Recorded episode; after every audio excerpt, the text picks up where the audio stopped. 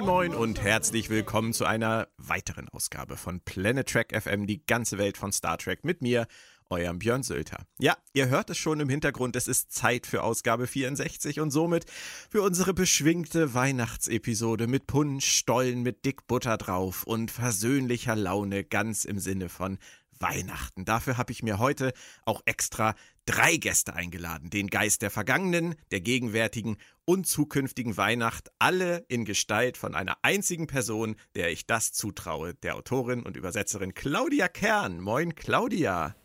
Guten Morgen, Björn, und ich finde es toll, dass du gar keinen Druck aufbaust.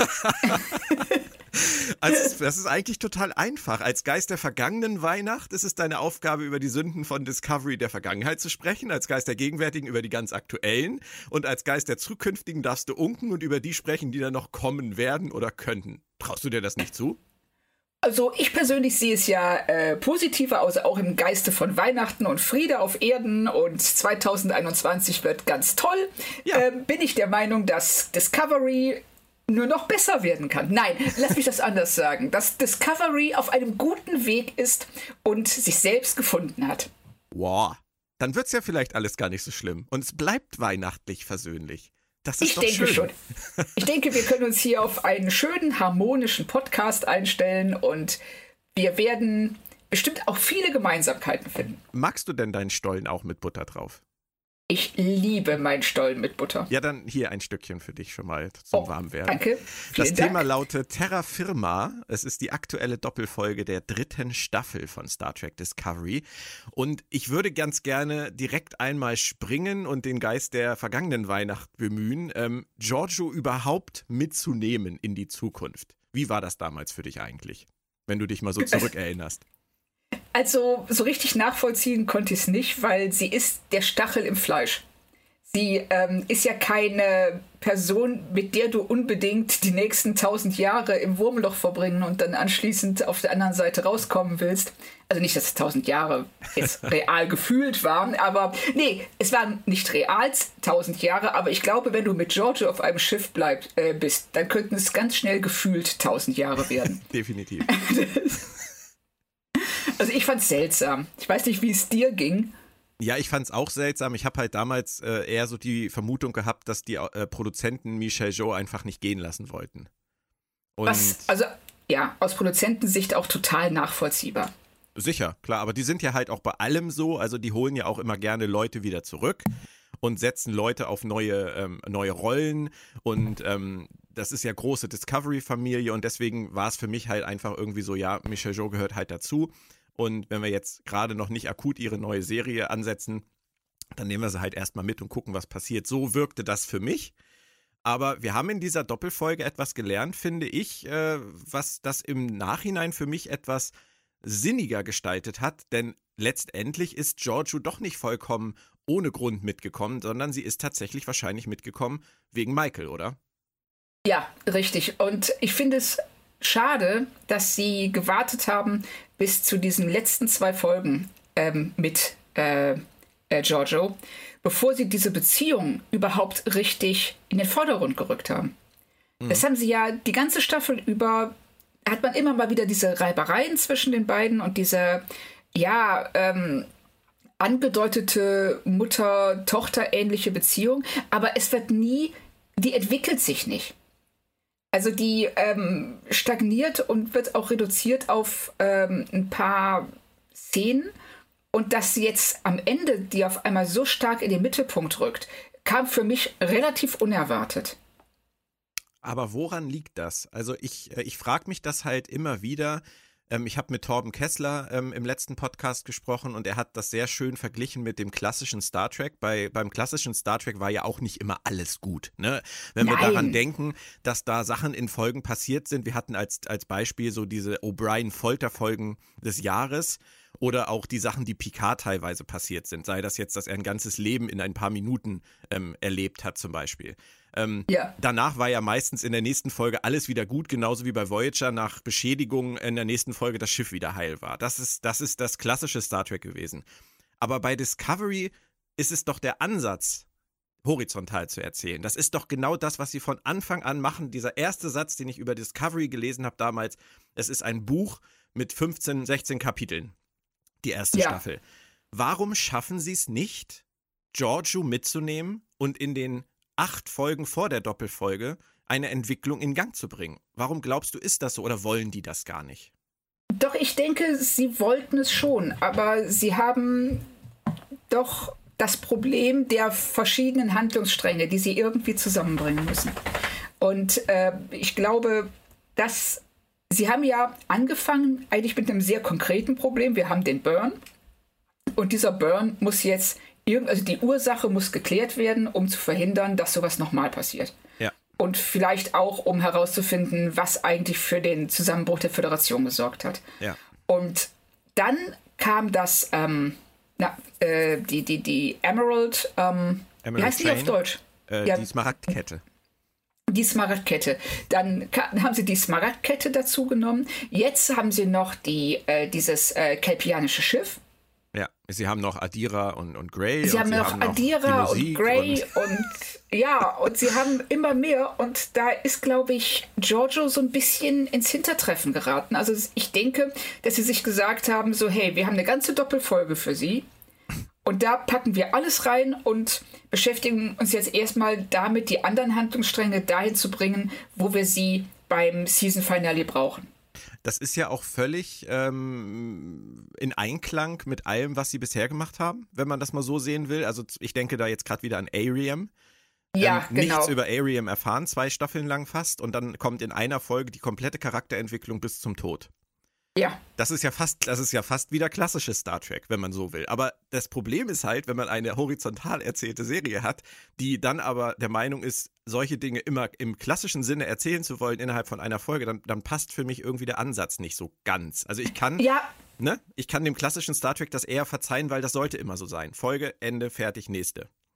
Ich weiß, was du meinst. Also, dass äh, sie, sie kommen sich selbst in die Quere damit. Ja. Sie erzählen eigentlich die Serie auf zwei verschiedene Arten und ähm, sind aber nicht bereit, sich auf eine von beiden äh, komplett einzulassen.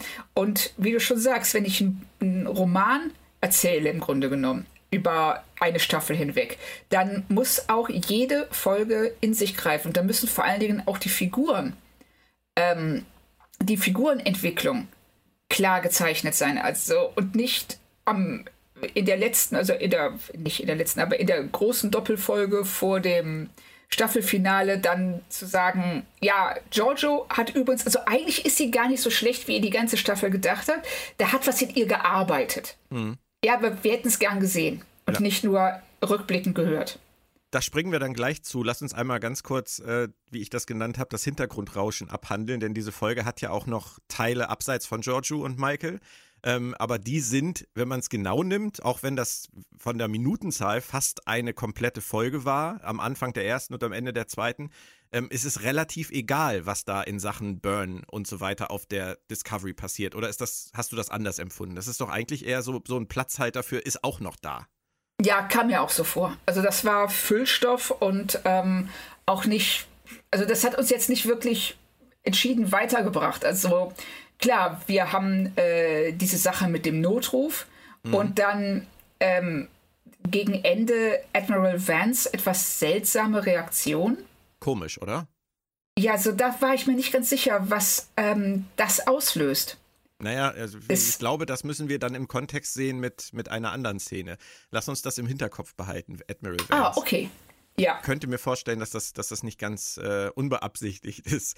Ähm, was, was ich lustig fand äh, auf der Discovery war Reno, ähm, wie sie Ja. auftaucht und Stamets sagt, wo, wo zur Hölle waren sie eigentlich die ganzen letzten Folgen? Da merkt man dann immer, dass die Autoren durchaus in der Lage sind, äh, selbst reflektiert, selbstironisch zu schreiben.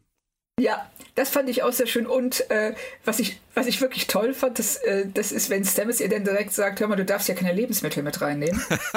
und, und sie ist so, pff, hör mal, das, ist, das, sind, das sind Süßigkeiten, das sind per se keine Lebensmittel. Dann Book kommt und sagt genau dasselbe. Ja. Und sie in dem Moment für einen Moment tatsächlich eingeschüchtert wirkt. Und so, oh, hätte ich vielleicht doch wirklich nicht machen sollen. Aber solange Stamets das sagt, nimmt sie das als Herausforderung. Ja, genau. Da könnte man den Autoren fast unterstellen, dass sie die Figurendynamiken verstehen. Also bei Reno und Stamets verstehen sie die definitiv. Sie haben natürlich mit äh, der äh, Schauspielerin von äh, Reno, da die ja äh, Komikerin ist, Ja. äh, auch jemand, mit dem sie ganz toll an sowas arbeiten können und mit ihr das äh, ausarbeiten können. Und Stamets, der dann eben so diesen, diese ganz klassische Comedy-Routine, wo sie äh, die, die provokante, stichende Person spielt und der andere ist der, der das aushält und eigentlich nur dann die Stichworte für die nächste Stichelei gibt. Ja. Und das, und das funktioniert bei den beiden auch einfach super. Bei dem Thema fällt mir was ein, was ich äh, in den letzten Tagen mal gelesen habe und worüber ich seitdem nachdenke. Vielleicht passt das an dieser Stelle ganz gut.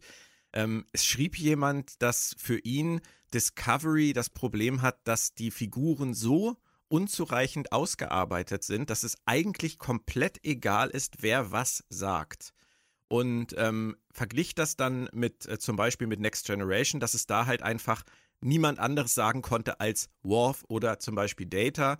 Ähm, oder bei den Classics, dass es halt, Kirk hatte die Art, wie er Sachen sagte und Spock eine völlig andere und McCoy eine ganz andere. Es waren ganz klar definierte Figuren für ihn.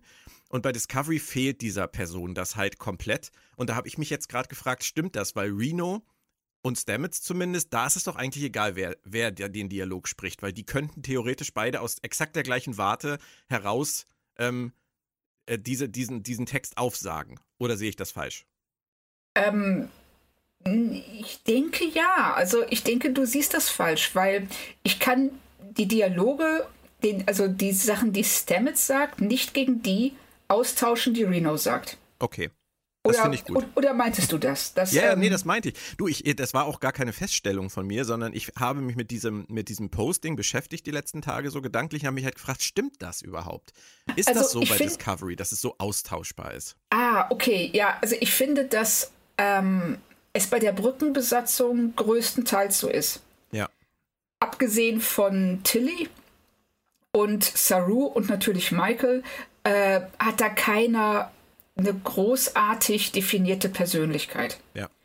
Und das finde ich auch sehr, sehr schade, weil das im Rückschluss dann auch die Episoden im Spiegeluniversum uninteressanter macht, weil wir sie nicht gespiegelt sehen, weil wir niemanden gespiegelt sehen können, dessen Originalpersönlichkeit wir nicht kennen. Richtig, da hat dann Nilsson halt dunkle Haare. Ja, genau. Und du denkst so, ja, das ist jetzt das, worauf Da die Charakterisierung überhaupt, muss, hinausläuft. genau, da muss man dann überhaupt in dem Moment erstmal schneiden, dass es Nilsson ist. Aber, ähm, Ich habe tatsächlich eine Sekunde gebraucht. Aber, das, aber ich weiß genau, was du meinst. Das ist, das fehlt halt komplett. Sie setzen sie alle ein, weil sie sie halt dabei haben wollen. Aber Ja. ähm, im Prinzip ist Ovo halt Ovo und Nilsson Nilsson und Rice und Bryce sind Rice und Bryce. Und ich weiß immer noch nicht, Ja. wer wer ist. Es tut mir verdammt leid für die beiden Schauspieler. Ähm, das dachte ich auch. Entschuldige. Nee, nee, alles gut. Ich, ich könnte es halt immer noch nicht sagen. Äh, wenn, du, wenn du mich jetzt festnageln wollen würdest, wer ist Rice und wer ist Bryce? Ich habe keine Ahnung. Ja, das geht mir ähnlich. Also es, ich hatte es noch in keiner Star Trek-Serie, dass ich am Ende der dritten Staffel überlegen muss bei irgendeiner Person auf der Brücke, ach, wie heißt denn der nochmal? Hm. Und das ist das Ergebnis von einer ja unzureichenden, unzulänglichen Charakterisierung der Figuren. Und sie konzentrieren sich, das wissen wir, und ich will das auch nicht jetzt zum hunderttausendsten Mal kritisieren. Nö, nö. Äh, sie konzentrieren sich auf Michael. Ja. Und das ist auch okay. Sie lassen nur auf der anderen Seite zu viele andere ja, vom Wagen fallen auf ihrem Weg. Und das ist, äh, das ist echt schade, weil wie man ja bei Stamets und Reno sieht, geht's, wenn man will. Ja, ich denke auch, die Kritik äh, zu sagen, alle sind zugleich, ist, ist vielleicht zu hart und zu sehr über einen Kamm geschoren. Äh, Ähm, die Brückenbesatzung sicher, aber ähm, es gibt auch genug Figuren, die schon eine eigene Stimme haben. Ich denke mal, Ja, das, kann man, ich auch. das kann man definitiv so sagen. Aber ähm, ansonsten passiert ja nicht viel. Also sie sind jetzt einen Schritt näher. Es ist ja, man hat ja gefühlt irgendwie, ist es ja schon seit Wochen so, dass sie diesen Nebel jetzt äh, scannen und versuchen da irgendwelche Infos zu kriegen. Und jetzt durch Book klappt es halt. Und ähm, Ja. Gut, jetzt sind wir an dem Punkt, jetzt äh, wird das wahrscheinlich nächste Woche kommen müssen, weil wir haben nur noch drei Folgen. Ne? Das ist also verdammt wenig Moment, Zeit all drei? Ja. Ich, da, ich, ich dachte zwei, ich dachte, die machen zwölf. Nee, nee, 13. Wir haben noch drei. Und, Oh. äh, aber ich finde drei Okay. halt für diese ganzen Storyfässer, die so rumstehen, finde ich halt auch nicht viel. Da müssen Ja, sie jetzt also- schon echt auf den Punkt kommen. Also, das, ja, ich, ich habe das eben auch noch gedacht, ähm, als ich hier über unseren Podcast nachgedacht habe äh, und das Problem der ganzen Fässer, die die aufgemacht haben. Ich äh, komme mir langsam so vor, als ob die von uns erwarten, dass wir aus drei Gläsern gleichzeitig trinken können. Ja. Und das wird schwierig. Wenn Sie es schaffen, mit einer Hand aus drei Flaschen gleichzeitig einzuschenken, bin ich bereit, das zu probieren. ja, genau. Aber das sehen wir nächste Ja, Woche, das- ob der Fokus da Ja. ist. Wenn der Fokus nächste Woche auch nicht wirklich da ist und wir das Gefühl haben nach der Folge, dass wir wieder sagen, jetzt sind es nur noch zwei und es, die Fässer stehen immer noch, ich glaube, dann sollten wir aufhören, uns Hoffnung zu machen, dass sie alle Fässer schließen können. Aber Ja, We will see. Also gehen wir jetzt zurück zur Haupthandlung der Folge, zumindest zur gefühlten. Wir behalten Admiral Vance im Kopf und wir behalten nochmal äh, Georgios Verhalten im Prime-Universum im Kopf. Das ist sicherlich nicht ganz unwichtig. Da möchte ich gerne nachher nochmal drauf zurückkommen. Ähm, die Sphärendaten sind allmächtig offensichtlich. Äh, die liefern einfach Koordinaten ins Nichts, die bei Georgios Zustand helfen können. Ich finde ja solche, solche Fantasy-Elemente immer ein bisschen schwierig in einer Science-Fiction-Serie. Du auch? also das ist, das ist wirklich Deus Ex Machina. Und äh, äh, also da habe ich, da, da war ich auch für einen Moment wirklich sprachlos. So, ja, wir haben das jetzt von den, von den Sphärendaten. So, echt jetzt? Das ist eure Erklärung? ja. Das, da hätten sie genauso gut sagen können, ja, Saru hat ähm, im Kaffeesatz heute Morgen in der Messe gesehen, dass wir da und dahin fliegen müssen. ich stelle mir an der Stelle halt die, die Stimme von Annabelle Wallace vor als Zora, die Ja. zu Saru sagt, ähm, guten Morgen, Captain, ich weiß da was, ich weiß da was, ich sag dir aber nicht, was es bedeutet, aber du fliegst Genau. jetzt hin. Ich habe gerade wieder den Film geguckt, ähm, hier, Die Geister, die ich rief mit Bill Murray und Ja. die, da geht's ja auch um die Geister und äh, da gibt's den, ja auch den Geist der gegenwärtigen Weihnacht. Ähm, das ist ja diese Ja. Frau, ich weiß nicht, ob du den Film kennst, diese völlig durchgeknallte Prinzessin. Nee, ich kenne ihn nicht. An die musste ich jetzt gerade denken. Weißt du, die ist halt auch immer so, ich weiß was, ich weiß was. Aber, Ach so. und, und die Crew sagt, ey cool, hey, die Sphärendaten haben wieder gesprochen. Das ist so, das Ja. Orakel hat gesprochen, Kurs auf diese Koordinaten. Das ist irgendwie. Ja, und alle machen strange. das einfach. Alle machen Ja, das einfach, genau. Ich, also ich, also ich finde es auch total seltsam und da, äh, ich, es ist super verlockend, wenn du Autor bist, ähm, äh, dich darauf äh, zurückzuziehen, weil du kannst halt innerhalb von einem Satz das alles erklären und abhaken und zum Thema kommen. Also in der Hinsicht kann es schon auch nachvollziehen, dass man das macht, aber so, eine, so, ein, so ein Mechanismus, so ein Story-Mechanismus, äh, der verführt natürlich auch. Sowas du- immer öfter zu machen. Bist du als Autorin auch schon mal in diese Verlockung gekommen und bist ihr erlegen? Bestimmt. Also ich könnte mir vorstellen, dass ich das so bei der ein oder anderen Heftromanserie, wenn ich nicht wusste, wie ich von A nach B kommen soll, einfach, ja genau, bei äh, Professor Zamora im Zweifelsfall lässt der Merlin auftauchen. Und Merlin sagt, hör mal, das macht das mal so und so. Ja, also muss man, Das- muss man schon sagen, diese Bequemlichkeit steckt in uns allen. Also ich würde dir da auch jetzt äh, zu, zustimmen. Ich weiß auch ganz genau, wo ich das schon mal gemacht habe an einer Stelle. Ich habe mich schon damals dafür geschämt. Ja. Aber manchmal ist es eben auch, wenn du weißt, du willst jetzt die Handlung in Gang bringen, dann äh, benutzt du eben den Mechanismus von, es kommt ein Pfeil angeflogen, der neben dem Protagonisten, neben dem Kopf des Protagonisten im Baum landet, daran ist ein Zettel und auf dem Zettel steht, geh da und dahin. Ja. Und dann macht er das natürlich und, äh, und dann hast du die ganze Zeit der Handlung Zeit, dir zu überlegen, von wem dieser Zettel stammt. Ja. Und am Ende sagst du dann so, ach ja, übrigens, der Zettel kam von dem und dem. Oh, echt? Oder, Um- oder du machst es wie Enterprise und erklärst nie, wer Future Guy war. Oh, ja, das ist, das ist bitter. Das ist, Ah, ja. Aber es ist doch, es ist doch erschreckend, oder? Ähm, dass wir eigentlich, wir, wir kritisieren immer und sagen immer, das müsste doch eigentlich alles so, so J.M. Straczynski-mäßig vorausgeplant sein und es müsste doch einen Masterplan geben. Aber in Wirklichkeit ist es doch bestimmt auch in einem Writers Room in Hollywood oder wo auch immer genauso, wie du es gerade beschrieben hast. Wir brauchen Ja. jetzt etwas, wir, wir machen es so und überlegen uns im Verlauf der nächsten Wochen und Monate kollektiv, wie wir das geschickt erklären können. genau. Also da bin ich mir ganz sicher, dass das so läuft, weil es einfach, es ist menschlich. Du beschäftigst dich gerade, wenn du unter Druck stehst und die stehen ja unter einem ziemlich starken Druck. Also Ja. alleine die, ähm, äh, die, die, die nicht nur zeitlich, sondern auch finanziell, was daran hängt und ähm, was die eben in diesem Writers Room ausarbeiten. Und da konzentrierst du dich natürlich auf das Problem, was du jetzt direkt vor dir hast und schiebst die anderen Probleme nach hinten. Und irgendwann merkst du dann auf einmal, wie wir jetzt gerade auch so, oh, es sind nur noch drei Folgen. Mhm. Was machen ja. wir denn jetzt? Ja. Ja, genau. Und in, an solchen Stellen, wo sie dann vielleicht merken, sie haben jetzt Reno irgendwie vier Folgen vergessen, kommt dann vielleicht auch so ein Satz im Dialog zustande. So ein, so ein selbstreflektierter Satz, dass man halt sagt, okay, wo war die eigentlich die ganze Zeit? Scheiße, ja, wir, wir hätten sie ja genau. einfach mal auftauchen lassen können.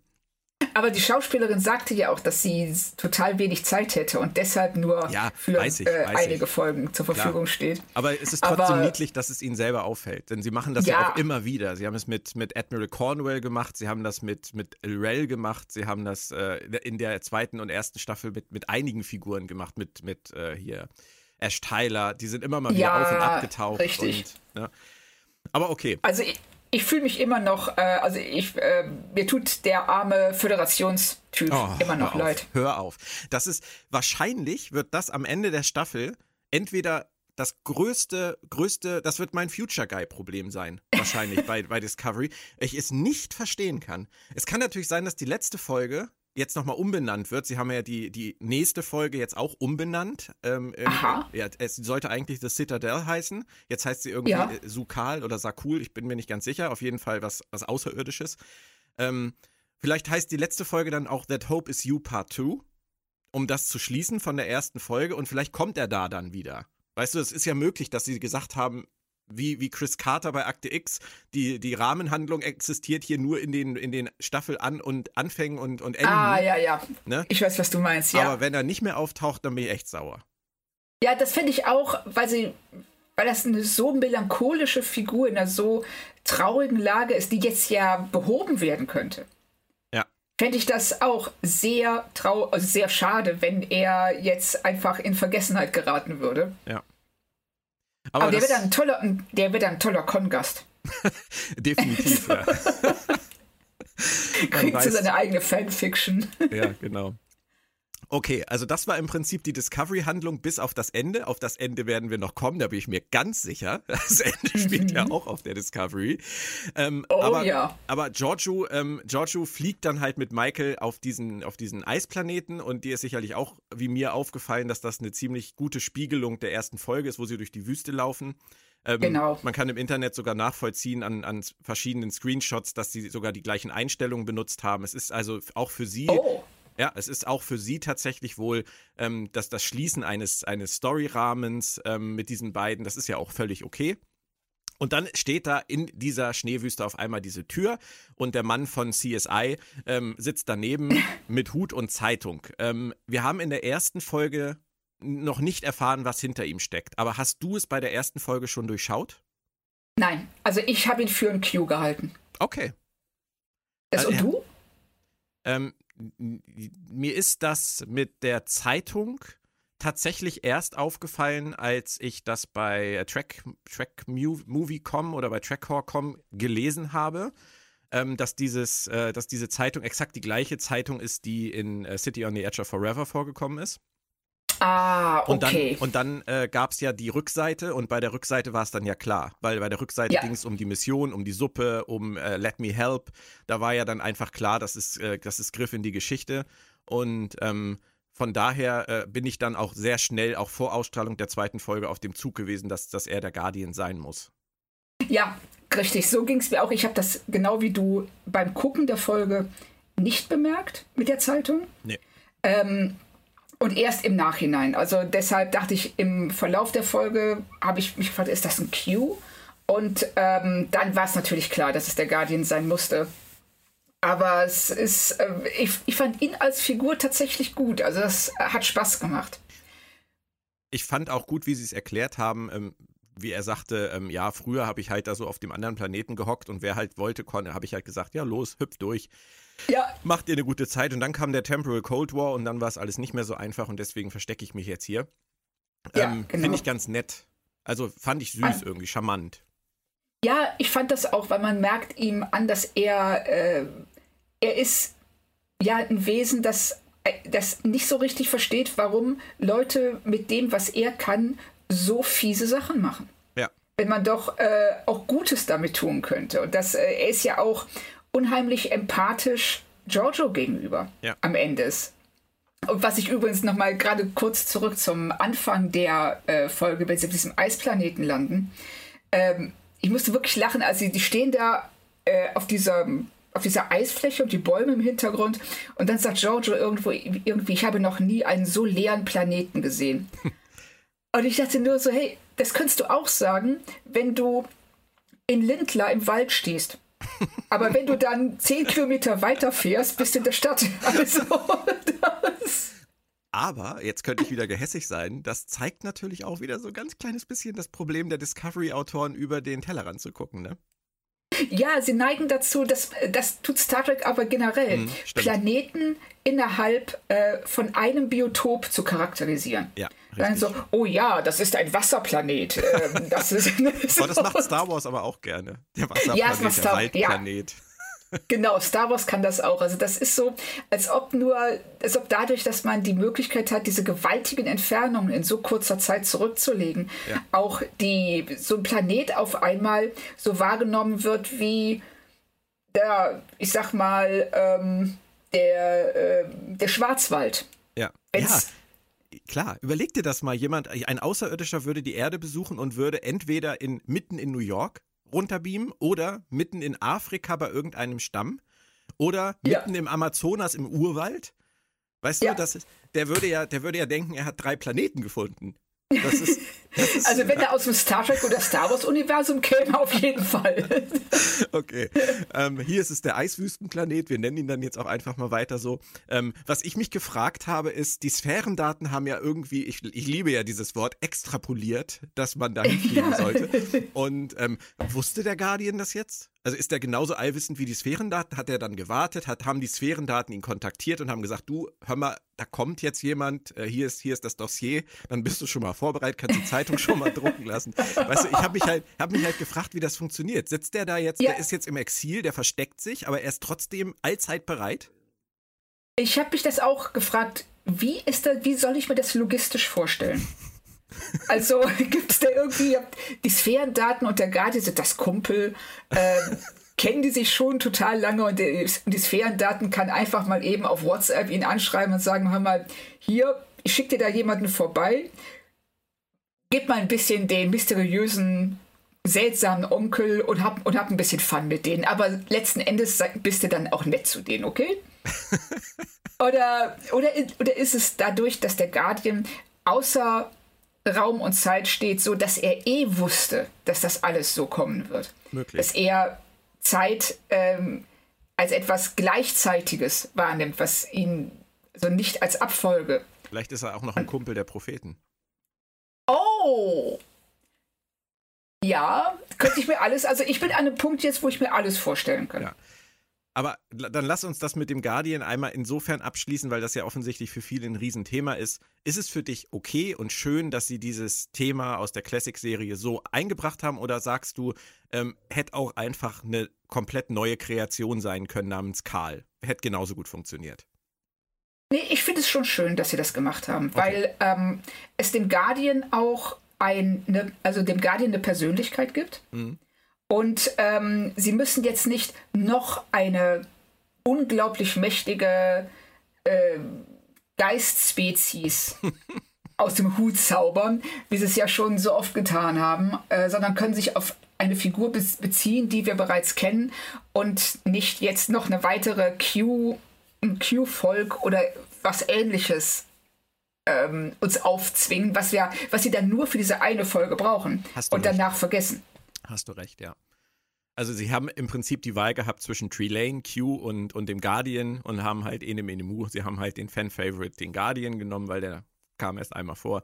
Ich finde es auch schön. Ich finde es nett, ich finde das Update gut, ja, ich finde ne? Karl gut, ich finde den Schauspieler super, fand ich schon bei CSI. Und ähm, ja. von daher passt das für mich. Ähm, Giorgio tritt durch die Tür und dann kommt etwas, was, da bin ich ganz ehrlich äh, zu dir, ich bin mit dem Spiegeluniversum durch. Also ich war es schon vorher, ja. Ähm, ich hätte es nicht nochmal gebraucht. Und ähm, im, im, ersten Moment habe ich halt gedacht, oh nö. Na, nicht, nicht schon wieder. Äh, es war am Ende dann besser, als ich dachte, weil sich Dinge entwickelt haben, von denen ich nicht davon ausgegangen bin, dass sie sich so entwickeln. Aber man kann das alles doch relativ gut zusammenfassen auf äh, Giorgio kommt zurück an, an, ihre, äh, an den Ort ihrer, ihrer Regentschaft, in ihre Heimat. Und was stellt sie da fest für dich? Was ist das, was, was ihr da passiert? Relativ schnell. Ich glaube, ich glaube, das ist tatsächlich der Moment, in dem sie begreift, dass sie nicht mehr die Person ist, die das Spiegeluniversum verlassen hat. Ja. Und sie äh, hat sich selber zwar in ihrer Zeit im Primäruniversum für diese Person gehalten, also für Emperor Giorgio, aber äh, sie ist stärker beeinflusst worden durch das, was sie in unserer, also in der, in, im Primäruniversum wahrnimmt, äh, als sie geahnt hat und als sie zurückkommt, wird sie damit direkt konfrontiert. Und sie merkt, sie gehört da eigentlich in, also sie passt nicht mehr da rein. Ja. Und jetzt kommt die Bonusfrage, die ich mir aufgespart habe. Haben die Autoren das vielleicht sogar vorsätzlich so gemacht, dass wir ihre Veränderungen vorher nicht wahrnehmen sollten, weil wir diesen Aha-Effekt mit ihr zusammen im Spiegeluniversum haben sollten? Ich glaube schon. Also ich habe das auch die ganze Zeit so ein bisschen bemängelt, dass wir keinerlei Veränderung bei ihr sehen. Aber jetzt in diesem Moment, wenn sie im Spiegeluniversum ankommt, ergibt das tatsächlich Sinn. Also du, du kannst es auf beide Arten lesen. Du kannst entweder äh, die negative Art wählen.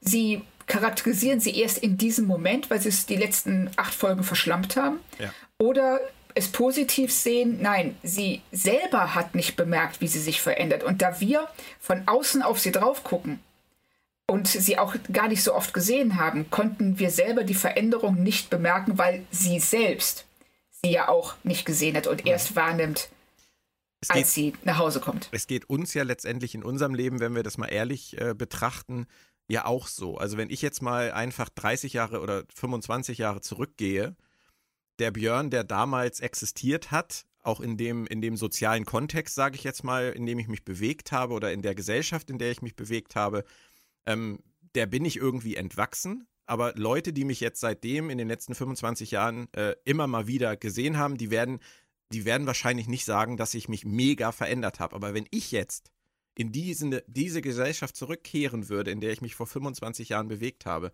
dann würde mir, glaube ich, schlagartig klar werden, dass ich überhaupt nicht mehr der gleiche bin wie damals. Und Genau. das ist, glaube ich, eine sehr, sehr hübsche ähm, Erkenntnis und Betrachtungsweise auch von Giorgio, dass dieser Spiegel nötig ist, um, um diese, diese Dinge zu erkennen, auch für sich selber. Ja, richtig, das finde ich auch. Und das haben sie auch, das haben sie wirklich gut gemacht. Es ist ja genau so, es gibt ja nicht umsonst diesen Spruch, man kann niemals nach Hause gehen. Ja. Weil du, du selber, du veränderst dich in einer Art und Weise, die du erst bemerkst, wenn du wieder in diesen Originalkontext zurückgeführt wirst. Hm. Und das, ähm, das merkt man ja auch ganz oft, wenn man irgendwie, was weiß ich, äh, alte Briefe oder alte E-Mails liest, die man geschrieben hat. Man denkt Ja. so, ähm, wer ist diese Person? Ja, Und das ist äh, wirklich etwas, das man erst bemerkt, wenn man direkt damit konfrontiert wird. und das ist tatsächlich sehr viel tiefsinniger, als ich vermutet hätte. Ja, ich find's toll. Also ich find's toll, dass sie, äh, ich unterstelle ihnen jetzt einfach, das ist Absicht. Ja. Und wenn das Absicht ist, dann haben sie das wirklich her ja, hervorragend gelöst. Ja. Ich denke auch. Also dann ist es auch zu verschmerzen, dass wir die Entwicklung nicht gesehen haben. Es war natürlich ein bisschen ärgerlich, dass sie sie im Prinzip acht Folgen durchgeschleift haben, ohne dass wir das Gefühl hatten, da passiert was. Das ist wieder Ja. so dieser Frustlevel, der sich aufbaut und am Ende sagt man dann, ja, okay, Ja, war vielleicht gar Richtig. nicht doof. also Ähm, es hat sich äh, bezahlt gemacht, würde ich sagen. Ja, definitiv. Und Giorgio selber nimmt ja diese zweite Chance im, im Spiegeluniversum auch witzigerweise sofort wahr, nicht als ich bin wieder die Imperatorin und kann hier wieder herrschen, sondern ich muss das mit Michael machen. Ich muss das mit Michael klären und hinkriegen. Das ist in ihrem Kopf drin. Sie muss ihre Michael dieses Mal hinkriegen. Und ähm, das ist ja etwas, woran sie dann in dieser Folge auch äh, scheitert, letztendlich. Aber ähm, wie hast du das empfunden, ihr, ihr, ihren Versuch, Michael zu ändern, zu brechen, auf ihre Seite zu ziehen? Dieses Mal. Ähm, ich fand es, ich fand es als Ansatz hat es mir gefallen, äh, weil es für sie, weil es nachvollziehbar ist. dass sie, äh, sie leidet darunter und sie möchte, sie sieht, ich habe hier eine zweite Chance. Und mhm. sie nimmt diese zweite Chance wahr und will sie ja wirklich auf Biegen und Brechen erzwingen. Ja. Nur um dann zu merken, dass sie ähm, das mit einem anderen Menschen halt einfach nicht kann. Es geht nicht. Es wird, äh, egal was sie versucht, sie ähm, hat dadurch, dass sie Michael über 20 plus Jahre so stark geprägt hat, mhm. kommt sie letzten Endes das Wesen, dieses, diese, ja, diese, ähm, dieses, ja, wie, wie soll man sagen, dieses Raubtier, ja. was sie erschaffen hat, kann sie nicht zum Lämmchen machen. Nee. Innerhalb von ein paar Monaten. Und das ist der zweite Punkt, wo ich die Discovery-Autoren tatsächlich loben muss. Weil, wenn man sich das einmal genauer überlegt, was das bedeutet und was das aussagt, ist das eine genauso potente Geschichte. Ähm, Giorgio ist am Ende, als sie wieder aus dem, aus, dem, aus dem Tor heraustritt, ist sie ja erst frustriert, weil sie sagt, sie ist gescheitert. Aber ja. wenn man sich fragt, woran ist sie gescheitert, dann ist die Antwort, sie ist an Michael gescheitert und sie ist an dem Universum gescheitert, in das sie nicht mehr gehört. Aber sie ist nicht an sich selbst gescheitert. Und das bedeutet, Nein. sie hat sich verändert, aber sie kann, wie du gerade sagtest, konnte Michael und das Universum nicht ändern. Aber das ist doch das Wichtige. Das ist doch das, was wir uns auch immer klar machen müssen. Wir können andere Menschen nicht ändern. Wir können nur uns ändern. Und Richtig. Das ist eine schöne Aussage über Giorgio, über das Leben, über alles. Das ist Star Trek. Das ist gut. Ja, in jedem Fall. Das haben sie, äh, das haben sie gut gemacht. Es sind ähm, auch ihre ganze.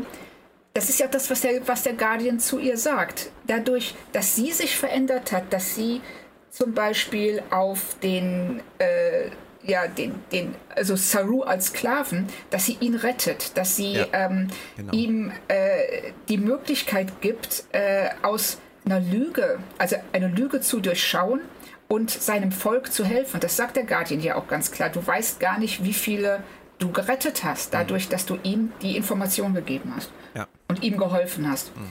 Und das zeigt ja auch, wenn ich mich ändere und diese, diese positive Veränderung, mit dieser positiven Veränderung auf andere zugeben gehe, kann ich ganz, ganz viel auslösen. Ja. Und das ist total Star Trek, da gebe ich dir recht. Und das entkräftet ja auch immer dieses, äh, oder das entkräftet nicht immer, das entkräftet an dieser Stelle für mich etwas, was immer wieder gern gesagt wird, nämlich, ja, er war stets bemüht. Sie war stets bemüht. Das wird immer so abfällig gesagt. Aber der ja. Guardian sagt zu ihr ganz lapidar, aber du hast es versucht. Und das genau. ist das Entscheidende. Du hast es versucht. Und ja. ähm, man, man scheitert halt manchmal im Leben an Dingen, an sich selbst, an anderen. Aber es ist wichtig, dass man halt nicht aufhört damit, es zu versuchen. Und ähm, da kann man dann noch so zynisch sein und sagen, es, es zählt nicht, es zu versuchen, es zählt nur, es hinzukriegen. Nein, da bin ich ganz bei, bei äh, Karl. Ja, das sehe ich, das sehe ich genauso. Dieses, äh, wir müssen es immer wieder versuchen. Also das heißt nicht, dass ich immer wieder versuchen sollte, mit dem Kopf durch die Wand zu gehen, weil die Wand ist stärker. Mhm. Aber ich sollte trotzdem versuchen, auf die andere Seite der Wand zu kommen. Ja. Wenn in irgendeiner Weise. Und das ist es, was, ähm, was äh, Giorgio ja tut. Sie weiß, sie, sie kann diese Vergangenheit, die sie und Michael haben, nicht mehr ändern. Aber was sie ändern kann, ist die Zukunft. Ja. Und, und sie, aber sie hat eben Michael ist, äh, das ist ja diese berühmte Frage, ne? Nature versus Nurture. Mhm. Was ist wichtiger, die, das, die Anlagen, mit denen du geboren wirst oder die Anlagen, die du durch deine Erziehung bekommst? Mhm. Und hier wird eben ganz klar gezeigt, die Anlagen oder die, der Charakter, den Michael bekommen hat durch ihre Zeit auf der Müllkippe und anschließend mit Giorgio, die haben sie zu einer, zu einer Karikatur eines Menschen gemacht. Ja. Also zu jemandem, also es, in der ersten Folge, des, also jetzt hier in der Doppelfolge, wenn sie sagt, ja, wir haben hier diese Künstler und ich habe ihnen die Hände abschlagen und die Augen ausstechen lassen, damit ihre Kunst noch wertvoller ist. Mhm. Du denkst so, Alter, das ist jetzt aber auch nicht mehr zu toppen. Also, nee. Nee, das ist, ist auch, auch so eine ähm, comichafte Boshaftigkeit. Also wie, wie aus so einem He-Man-Comic, der was der, der so ein der so, also aus der He-Man-Zeichentrickserie von Samstagmorgens. Ja. Und im, im, Kontrast dazu steht dann halt diese Giorgio im Spiegeluniversum, die wir gar nicht mehr wiedererkennen, weil sie würdevoll, bedacht, ruhig, empathisch auf alles reagiert, auf ihren kelpianischen Diener und äh, versucht, Dinge irgendwie in Gang zu bringen und positiv äh, zu verändern. Das ist, das ist ein Kontrast, der äh, wirklich irre gelingt, finde ich, zwischen ihr und Burnham im Spiegeluniversum. Ja, also und ich finde es auch toll, dass Saru derjenige ist, also der Sklave Saru, derjenige ist, der ähm, irgendwann sagt, wer bist du? Mhm. Ja, großartige Szene. Du gehörst hier gar nicht her, du bist gar nicht von hier, Richtig. oder? Großartig. Also, Richtig, ähm, als er das. So, so sehr hat sie sich verändert. Ja. Also das war wirklich toll und das ähm, und man sieht es ja auch in ähm, den, was sich in den Gesichtern ihrer Ehrengarde widerspiegelt, mhm. wenn sie ähm, Michael Gnade gewährt, wenn sie auch mit Michael über die Zukunft des äh, Imperiums redet und sagt, wir müssen damit aufhören, so zu herrschen, wir müssen andere Wege finden und man sieht so auf Ovos Gesicht diesen Ausdruck von, was ist denn hier los? Mhm. Und ja. das haben sie auch wirklich gut gelöst, dass es eben für einen Diktator gar nicht so einfach ist, damit aufzuhören, Diktator zu sein, weil ja. das, ja. Das stimmt. Und damit, ja, und damit ringt Giorgio dann auch, diese, dass sie als schwach wahrgenommen wird, nur weil sie was tut, was eigentlich total vernünftig ist. Ja. Drei Fragen noch zum Spiegeluniversum. Ähm, glaubst du, wir haben das Spiegeluniversum jetzt abgefrühstückt? Nein. Buh. Oh. Gut, hätte ich bloß nicht gefragt. Ähm, Wieso? Was hast du? Nee, nee, mal, mal ehrlich, was stört dich am Spiegeluniversum? Ähm, jetzt dieses Mal gar nichts. Ich, dieses Mal haben sie es, finde ich, wunderbar genutzt, um, um eine tolle Sache zu erzählen. Die, die, der erste Trip ins Spiegeluniversum von äh, Discovery und der von Enterprise waren mir zu sehr ähm, die, die Popcorn-Cartoon-Überzeichnungsschiene ohne Sinn und Verstand. Also, ah, okay. Je länger, also nach der, es ist für mich immer so gewesen, bei Enterprise war die erste Folge mit dem Ende, wo sie dann auf der Brücke der, ähm, es war ja nicht die Enterprise, aber die aussah wie die Brücke der Enterprise, Schwesterschiff, landeten, war natürlich episch und wundervoll und Gänsehaut. Aber die zweite Folge bei Enterprise war dann für mich halt nur noch dieses typische Spiegeluniversums. Ich versuche dich zu übertölpeln und du mich und ich habe aber ein Ass im Ärmel und der ist auf meiner Seite und der nicht und der sticht dich und dann habe ich mit dem Sex und bla bla bla bla bla und es ist kann keiner, also ich kann es nicht mehr sehen. Und ja. ähm, bei Discovery war es halt auch so. Im ersten Moment war es nett und dann dauerte es drei, vier Folgen an und es hat mich nur noch angeödet. Und deswegen bin ich einfach mit diesem überzeichneten Stil bin ich durch. Ah, okay. Ich ähm, verstehe, was du meinst. Ich finde es immer noch super unterhaltsam. Okay. Weil es einfach, es ist, ein solches Reich würde, glaube ich, nicht mal zwölf Monate durchhalten. Geschweige denn hunderte von Jahren. Das also sowas ist auf Dauer nicht, ähm, nicht ähm, aufrechterhaltbar. Ja. Aber es macht es dieses, dass jeder versucht, sich im Böse-Sein gegenseitig zu übertrumpfen. Mhm. Das macht es für mich, also ich, ich finde es einfach sehr witzig. Ähm, ich finde Killy großartig. Ja. Ähm, und es ist unterhaltsam, aber ich gebe dir völlig recht, durch diese Überzeichnung ist es auch ein Handlungsstrang oder ein Universum, das du eigentlich nie richtig ernst nehmen kannst. Ja. Und deshalb sind, ist das, was den Figuren da passiert, auch nicht richtig ernst zu nehmen. Also es berührt dich nicht. Und das haben sie tatsächlich jetzt in der Doppelfolge sehr, sehr gut gelöst und auch anders angegangen. Einfach dadurch, dass Giorgio als äh, Person jetzt ihr eigenes Reich mit diesem ganz neuen Blick betrachtet. Es war halt eher wieder wie bei Deep Space Nine, wo die Figuren von der Prime-Seite sozusagen einen Abstecher ins Spiegeluniversum gemacht haben und da im Kontext ihrer Rolle im Spiegeluniversum agieren mussten, obwohl sie da gar nicht hingehörten. Ja, genau. Ja, und, und das fand ich damals halt auch immer, immer netter als dieses, wir sind jetzt komplett Spiegeluniversum, böse, böse, böse. Das ist ja, halt so. weil die, ja, weil es eben schon so ein bisschen albern ist. Ja. Auch die ganze Ästhetik. Es ist ja derartig überzeichnet und, ähm, und übertrieben und äh, auch mit dem Holzhammer wird immer wieder gesagt, Terraner sind böse. Ja, genau. Und ähm, ich mag's trotzdem. Zweite Spiegeluniversumsfrage. Ähm, es ist nicht das Spiegeluniversum verändert worden, das wir bisher kannten, sondern laut Karl, es ist irgendwie ein neues erzeugt worden, oder? Ähm, ja, er hat das gesagt. Ich weiß nicht genau, warum er das gesagt hat oder welche, was das an der Handlung ändert. Da bin ja. ich mir nicht ganz sicher, worauf das worauf sich der Kommentar bezieht. Naja, im Prinzip hat Giorgio ja die Vergangenheit des Spiegeluniversums verändert, das wir eigentlich schon gesehen haben. Also wir haben ja in, in der zweiten Staffel, Entschuldigung, in der ersten Staffel haben wir ähm, im Spiegeluniversum Dinge erlebt, die zeitlich nach den Spielen, die wir jetzt gesehen haben. Und genau. da jetzt dieses Mal aber alles anders gelaufen ist und Stamets gestorben ist und äh, Michael und, und äh, Giorgio da gestorben sind, ähm, glaube ich, ist es nötig, weil sonst hätten wir ja die ganze Handlung im Spiegeluniversum der ersten Staffel mit verändert. Und das hätte ja auch die, das, stimmt. das hätte ja auch die Handlung des Prime-Universums verändert. Das stimmt, da hast du recht. Und da fällt mir gerade ein, das ist ja ganz interessant, die könnten ja theoretisch jetzt, wo sie eine neue Zeitlinie im Spiegeluniversum etabliert haben, Lorca zurückbringen. Giorgio ist tot.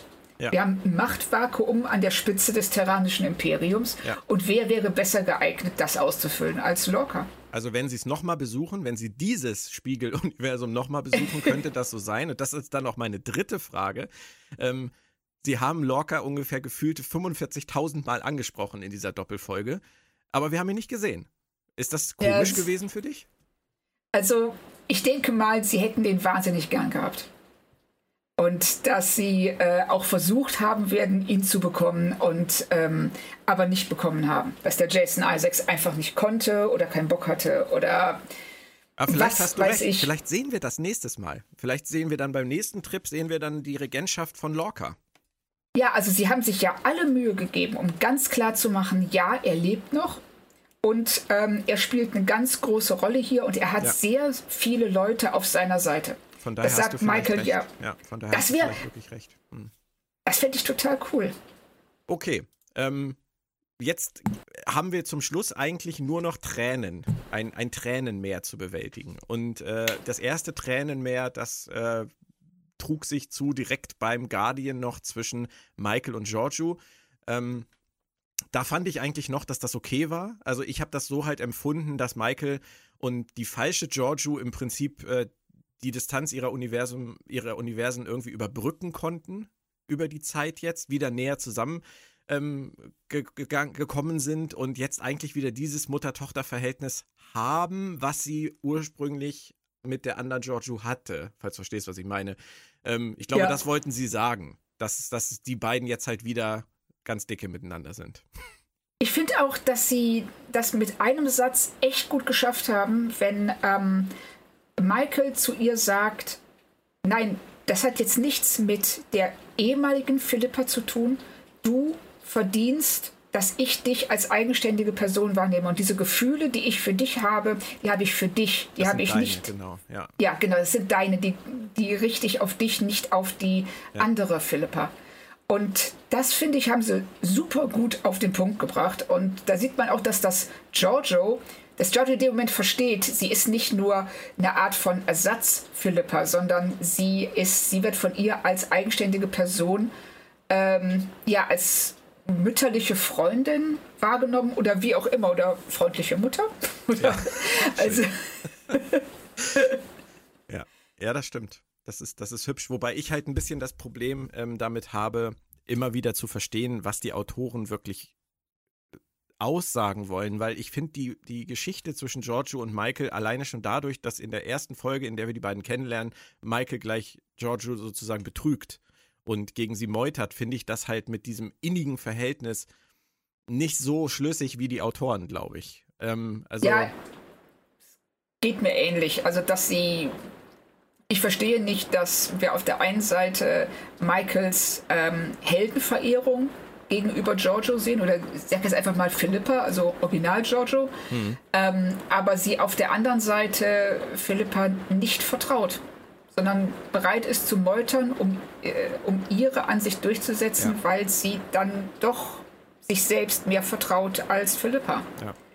Ja, es ist sehr, es ist sehr konstruiert halt. Sie, sie haben am Anfang diese ja. Meuterei, dann stirbt Giorgio, dann muss Michael sich dafür verantworten, dann, dann muss sie sich wieder ranarbeiten, dann äh, kriegt sie ihren Rang wieder, dann entführt sie die falsche Giorgio und aus den falschen Gründen und entgegen allen Befehlen und die ist dann jetzt die ganze Zeit da und am Ende ist alles wieder gut und es ist, äh, ja, ja, es ist ja, nett gemeint, aber es ist meiner Meinung nach halt, hm, hm. Ja, es ist, also sie, sie, sie tappen so ein bisschen in die Falle, dass sie glauben, äh, äh, sie müssen alles machen, was ihnen gerade einfällt. Ja. Und was in dem Moment eine coole Idee wäre, nur um dann zu merken, ja, es ist in dem Moment eine coole Idee, nur dummerweise müssen wir uns mit den Konse müssten wir uns eigentlich mit den Konsequenzen davon die nächsten drei Staffeln rumschlagen, hat aber keiner Bock drauf, also sprechen wir es einfach fünfmal an und hoffen, wenn wir es danach nicht mehr erwähnen, fällt es auch keinem mehr auf. Ja. Aber gut, äh, wir haben dann das Thema Giorgio und Maike, glaube ich, an dieser Stelle abgefrühstückt. Sowohl wir als auch die Serie. Ich denke mal, das ist der Schlusspunkt. Und Ja. ähm, die Frage ist dann jetzt nur noch, in welche Zeit geht Giorgio? Ähm, in welches Universum? Und damit dann die Frage verbunden, wo spielt dann ihre eigene Serie? Hast du dazu einen Tipp? Das ist eine gute Frage. Also ich hätte jetzt gedacht, dass sie wahrscheinlich zurückgeht ins ähm, äh, an die Stelle, aus der Discovery geflohen ist, aber mittlerweile glaube ich das nicht mehr. Oh, warum? Weil ich glaube das immer noch. Warum glaubst du es nicht mehr?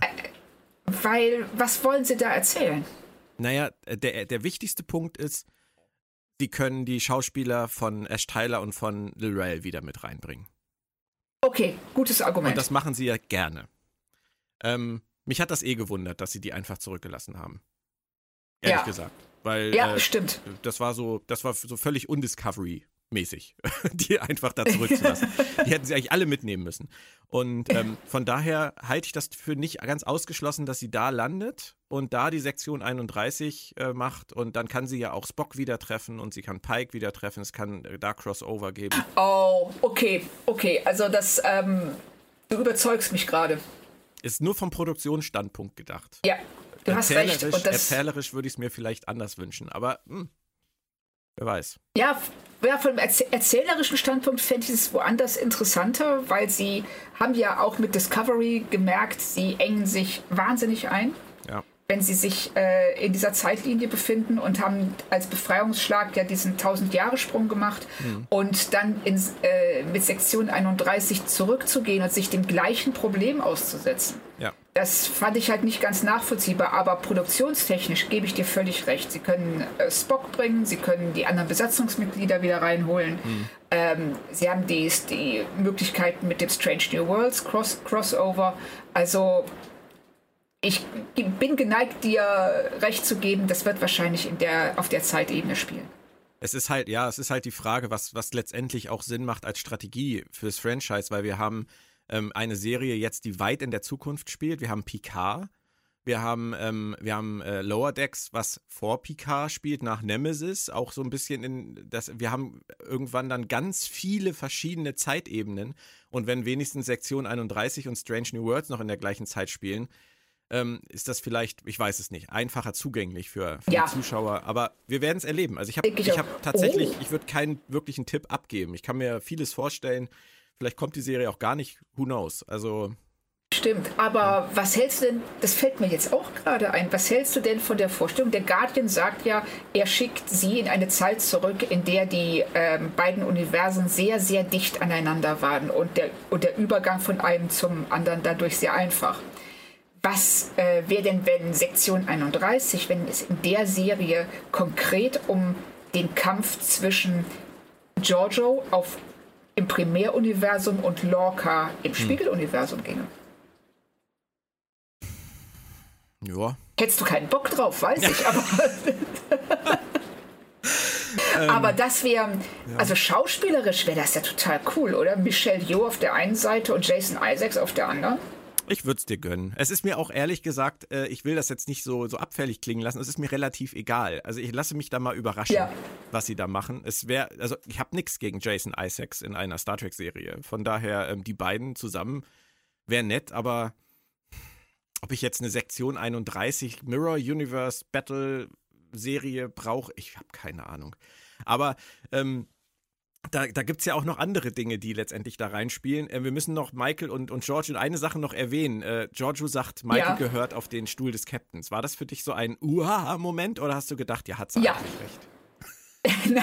nein, also damit hat sie sowas von gar nicht recht. Und es ist, es hat nichts damit zu tun, dass ich Michael nicht gönnen würde, ähm, sich auf diesen sehr bequem aussehenden. Captainsstuhl ja, oder so ähm, darauf Platz zu nehmen. Damit habe ich überhaupt kein Problem. Aber sie kann nicht als Captain fungieren, weil ihr, eine ihrer Haupttätigkeiten besteht darin, sich Befehlen zu widersetzen. Und sie kann sich schlecht ihren eigenen Befehlen widersetzen. Aber die Autoren erzählen uns immer wieder, wie inspirierend und wichtig und wertvoll Michael ist und dass sie alle besser macht und dass sie eigentlich auf den Stuhl des Captains gehört. Es kann eigentlich nur einen Schluss geben, oder? Sie landet da. Ja, es, es scheint darauf hinauszulaufen, aber ich hoffe sehr, dass sie nicht den Fehler begehen, sie Captain der Discovery werden zu lassen. Gut, ich sag jetzt, ich sag jetzt, sie wird Captain der Discovery noch in dieser Staffel. Und okay. Saru ähm, wird aus dem Weg gelobt, weil auf dem kelpianischen Schiff die große Liebe seines Lebens auf ihn wartet und er sich entscheidet, dass er eigentlich ähm, ganz anderen Lebensplan hat. Oder er wird Botschafter der Kelpianer ähm, bei der Föderation oder irgendwas anderes. Und dazu du meinst, ich, dass sie. Ja? Entschuldige, du meinst, dass sie Saru rausschreiben? Nein, nein, nein. Ich glaube nicht, dass sie ihn rausschreiben. Ich glaube, dass sie ihm eine andere Tätigkeit geben werden. Also, dass sie ihn vom Schiff holen? Weiß ich nicht. Kann sein. Vielleicht, äh, die sind ja sowieso ständig da auf dieser, auf dieser Basis bei Admiral Vance. Wenn, wenn Saru da kelpianischer Botschafter ist, dann ist er ja auch äh, ständig mit dabei. Ich habe keine Ahnung, Claudia. Ich habe wirklich keine Ahnung. Oh, okay. Ich weiß nur, ich bin jetzt der Discovery-Autor und ich weiß nur, Michael muss auf diesen Scheißstuhl und da sitzt im Moment noch dieser fucking Kelpianer. Und deswegen muss ich mir jetzt irgendwas zusammenreimen. Im Zweifelsfall ist halt Dr. Issa von dem kelpianischen Schiff halt die Frau für ihn. Und wir sind alle glücklich und freuen uns mit Saru, dass er diesen Weg geht, weil das hat er sowas von verdient. Und dann stehen sie da alle und sagen, was machen wir jetzt mit der Discovery? Wir haben jetzt keinen Captain mehr. Und alle sagen, natürlich! Michael! und alle fangen an zu weinen und sagen, aber klar, das war doch schon immer so gedacht. Das ist nicht schön. Oh Gott, ich sehe es vor mir.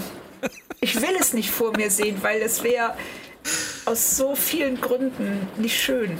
Und, ähm, Aber die ich sehe es tatsächlich Ja, vor mir. Du siehst es vor mir, äh, vor dir genau wie ich. Die letzte Einstellung der Staffel. Michael setzt sich auf den Captain's Chair und sagt, der vierte Stern rechts bis zum Morgengrauen und irgendjemand sagt, I, Captain. Und dann fängt sie an zu heulen. Ja, oder wir. Nee, wir heulen schon seit fünf Minuten. Okay, wir werden das Also- abwarten. Ich sag dir ganz ehrlich, wenn ich mich täusche, mache ich ein Fass auf und trinke es aus. ja, also da bin ich bei. Da Ja, bin ich bei. Weil also dann, das wäre super. äh, Dann, ich möchte mich täuschen. Ich Ja, möchte mich irren. Also ich hoffe sehr, dass sie den gegensätzlichen Weg gehen und dass sie Michael komplett aus der Hierarchie rausnehmen. Und ähm, sie zu so einer Art. Aber ich befürchte, dass sie, dass sie es mittlerweile ja ungefähr 25 Mal gesagt haben, was sie für ein toller Captain wäre. Ja. Dass du mehr Recht haben wirst als ich und das finde ich nicht schön. Nee. Nicht deshalb, aber Wir, wir reden in drei Wochen darüber.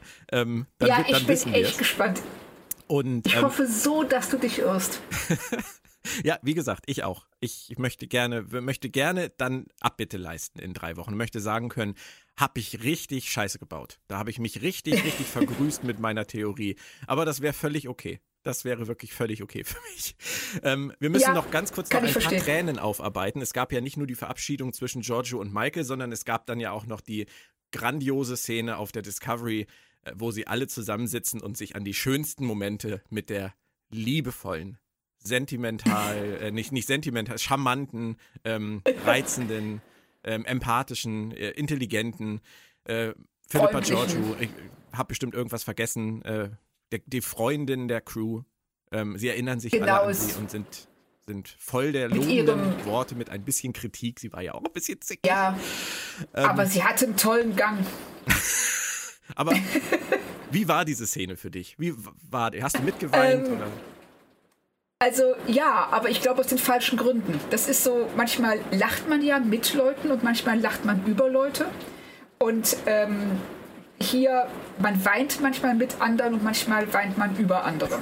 Und äh, leider war in der Szene der letzte Fall äh, für mich gegeben. Also ich fand es äh, nicht nachvollziehbar, fand es also teilweise fast schon grotesk, wie die ähm, etwas, also wie die über eine Figur reden, mit der die meisten von ihnen kein Berührungspunkt hatten, außer von ihr angekackt zu werden. Ja. Und was ich echt schade finde, wo war Linus? Ja.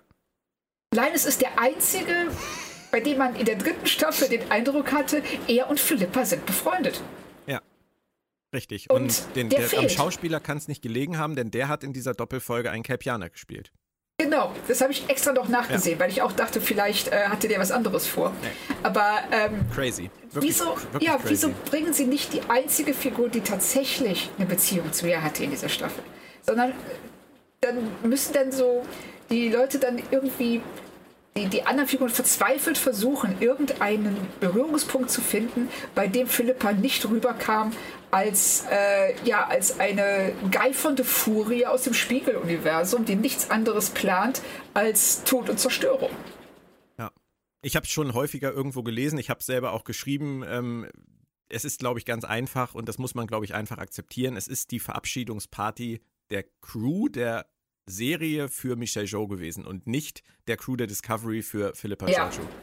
Das ist, das ist äh, ein gutes Argument. Das ähm, sollte man so vielleicht nicht bringen, Nein. weil es für die Zuschauer eben schwer nachvollziehbar ist. Und ähm, es, es ist auch, ja, es äh, ist wieder das alte Problem von Discovery, dass sie Dinge zeigen, die keinen interessieren und Dinge im Nachhinein erzählen, die man echt gerne gesehen hätte. Ja. Und ich hätte gern gesehen, wie sich äh, die, also wie das Verhalten von Georgia und der ähm, Georgia, Giorgio und der Besatzung im Alltag sich darstellt und ähm, was dann vielleicht irgendwie eine Grundlage gewesen wäre für diese Verabschiedungsszene. Ja. Aber es ist immer wieder das Gleiche. Ich vergleiche das jetzt an dieser Stelle mal wieder mit Dr. Kalber. Dr. Kalber stirbt, beziehungsweise wird umgebracht. Und alle sind so, ja, okay, ja, ist tot jetzt, kriegt aber auch eine Medaille. Also eine Medaille kannst du damit mitnehmen für ihn. Weil alle schon wissen, der kommt eh wieder. Ja, genau. Wird keiner groß zum Trauern aufgefordert. Und hier bei Giorgio machen sie ein Gewese darum. Ich meine, sie ist ja nicht mal tot. Richtig. Das, das ist es ja. Also das, ähm, also das, das fand ich nämlich auch so ein bisschen seltsam, wenn Saru und Michael im Büro zusammensitzen und Saru sagt, äh, ja, was soll das heißen? Sie ist weg, ist sie tot? Und Michael dann so sagt, ja, hm, sie ist weg. Und dann Saru es einfach auf sich beruhen lässt. Ja, ich glaube, das hat was wieder mit den, mit diesem ganzen Temporal Cold War Gedöns zu tun, dass man jetzt einfach, genauso wie die Discovery jetzt äh, das A gekriegt hat, muss dann jetzt Giorgio für tot erklärt werden, weil sonst gibt es wieder Timey-Wimey-Kram. Ja, ja, auf jeden Fall, dass sie für tot erklärt werden muss, verstehe ich, aber dass Saru nicht darauf beharrt zu wissen, was da unten passiert ist. Ja, das ist, das ist Muss er ja Discovery. weitergeben. das ist Discovery Writing, Claudia. Immer wieder. Ja, Wir wissen es ja, was passiert ist. Und Saru muss es nicht wissen. Den muss es nicht interessieren. Ja, genau. Ich meine, auch ein Problem, das sie ganz elegant hätten lösen können, wenn sie uns, äh, wenn Michael gerade, wenn wir in die Szene reingehen, sagt so, naja, und dann ne, äh, sagte der Guardian, geh zurück in die Zeit. Und Saru sagt, wow, echt? Aber ich glaube, wir schreiben besser, dass sie tot ist, oder? Ja, würde ich auch sagen. Problem gelöst. Ja. Ähm, zu dem Thema ähm, Michael und Captain gehört auch noch die letzte Szene mit Saru und, und Admiral Vance. Die hatten wir schon angesprochen und müssen die dann jetzt auch noch abschließen. Ich sagte ja, ich habe da so meine Theorie zu und die Theorie haben wir im Prinzip dann jetzt ja schon angesprochen. Ähm, was fandest du denn so merkwürdig an Admiral Vance Haltung gegenüber Saru? Äh, sein Misstrauen. Ja, genau. Das kann ich nicht nach. Also das. Äh, es stört mich, weil es dem widerspricht, was wir in den letzten Folgen gesehen haben. Und er hat keinen konkreten Grund dazu. Er macht es fest an diesem ähm, äh, äh, Smaragdketten-Tool. Von dem, weil er glaubt, dass das irgendwie Malware überträgt oder sowas. Oder dass da ein Virus drin ist. Aber, und, aber es ist trotzdem sein Misstrauen Saru gegenüber und ja, das ist ja ein Kelpianer-Schiff und kann ich ja verstehen, du hast ja schon so lange keinen mehr gesehen. Nicht, dass es in der Sternenflotte der Vergangenheit von Kelpianern gewimmelt hätte. Also, das, ich weiß nicht, warum er das macht, ehrlich zu sein. Naja, ich denke, es ist der, der zweite Punkt auf der Agenda, Michael in, für, für die Captain-Position in Stellung zu bringen. Einmal Giorgio mit ihrem Satz und dann halt Vance, der anfängt an Saru zu zweifeln. Ja, Und das äh, ergibt leider Sinn, wenn man es in deiner, wenn man den Blickwinkel nimmt, dass sie vers alles versuchen, um Michael auf den Captain's Chair zu bringen, dann ergibt die Szene tatsächlich Sinn. Nur leider nicht im Kontext der bisherigen Staffel. Nein. Ja. okay. Dann Bisschen wir, doof. Bitte?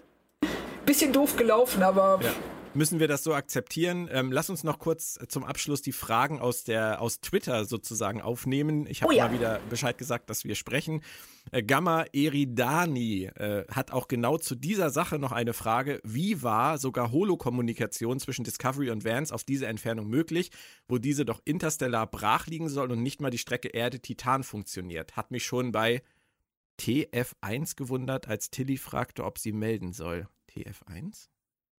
TIE Fighter 1? Nee, falsches Universum. Ter Terra Firma 1. Ah, okay. Terra Firma ja. 1, ah. Also Holo, Holo-Kommunikation. Ich meine, sie war ja ein bisschen abgehackt. ja. Ja. ja. Gamma Eridani, stell doch bitte keine Logikfragen, die die Serie nicht beantworten kann. Vor allem, die sie nicht beantworten Nein, möchte. Du hast recht die sie nicht beantworten möchte. Sie sagt, also die Serie sagt einfach, ja, das ist theoretisch nicht möglich, deshalb verzerren wir die Holokommunikation ein bisschen, um zu zeigen, dass das Signal echt schwach ist. Ja, genau. so einfach ist es. Sven Vollmering schreibt, erst einmal wünsche ich euch frohe und gesegnete Weihnachten. Danke für die vielen tollen Stunden, mit denen ihr alle gerade in diesem Jahr Ablenkung bringt. Inwieweit kann eurer Meinung nach ein Charakter wie Giorgio Träger einer eigenen Star Trek-Serie werden? Ich habe nichts gegen zwiespältige oder gebrochene Helden mit dunkler Seite, aber bei ihr finde ich die Vergehen auch gegen Werte, für die Star Trek steht, einfach zu viel. Wow, das, Sven, da machst du gerade ein gewaltiges philosophisches Fass auf. Ja. Da muss man sich generell fragen, inwieweit ist eine Person in der Lage, sich zu verändern, Reue zu zeigen für Taten, die sie begangen hat und inwieweit sind wir als Gesellschaft bereit, ihr zu vergeben. Und das ist eine Frage, mit der schlagen sich, glaube ich, seit 10.000 Jahren die unterschiedlichen Rechtssysteme herum, ja. ohne wirklich eine vernünftige Antwort zu finden. Und ähm, im Kontext des Star Trek-Universums würde ich sagen, das ist so erleuchtet, dass es, Entschuldigung, dass es in der Lage ist, sehr viel zu vergeben, wenn wir sehen, dass eine Person tatsächlich nicht mehr so ist wie damals, als sie diese Verbrechen begangen hat. Aber ich stimme dir zu, dass im Fall von Giorgio das Verbrechen sind, äh, die an Genozid grenzen. Definitiv. Und ob wir, oder vielleicht sogar Genozid beinhalten, und ob wir, ob eine Gesellschaft, oder ob, ja, ob andere, ob die Föderation, ob ihr Umfeld bereit wäre oder es überhaupt sollte, ob ihr vergehen soll, vergeben sollte? Das sind sehr, sehr gute Fragen und da könnten wir mindestens eine Sendung alleine mit verbringen, darüber zu reden, wie Star Trek im Allgemeinen mit Vergebung und ähm, Reue umgeht. Sollten wir vielleicht auch tun und äh, spätestens ja, cool. wenn die Serie mit Giorgio als Hauptfigur kommt oder kommen sollte, wird das Thema ja auf jeden Fall wieder hochkochen. Also dann werden ja. wir uns definitiv damit befassen müssen, was für eine Figur wir da in was für eine ähm, Rolle hineindrücken. Denn sie wird ja dann im Zweifelsfall die Heldin der Serie sein. Ähm, ja. Das, das weiß man natürlich nicht. Es kann natürlich auch sein, dass diese Sektion 31-Serie eine Serie mit einer ganz zwiespältigen Agenda wird dass wir wirklich mal erleben, dass jemand, äh, der so eine Drecksarbeit machen muss, wie ja auch Sloan damals schon in Deep Space Nine, ähm, dass der oh ja. so gestrickt sein muss, kann, darf.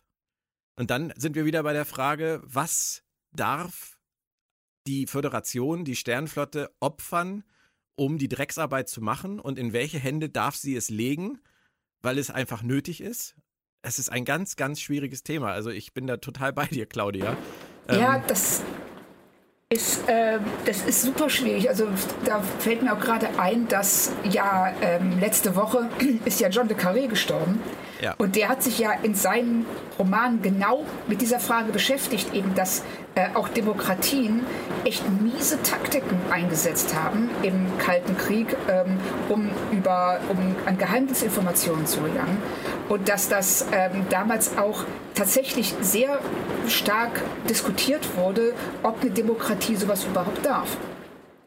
Ja. Und, das, und da kommen wir hierhin auch zurück. Also das wird, wenn sie, also ich hoffe, dass sie über, dass sie die Themen auch ähm, ansprechen und da was, was viel Wichtiges, was Interessantes zuzusagen haben. Mhm. Also das wird eine ganz spannende Sache.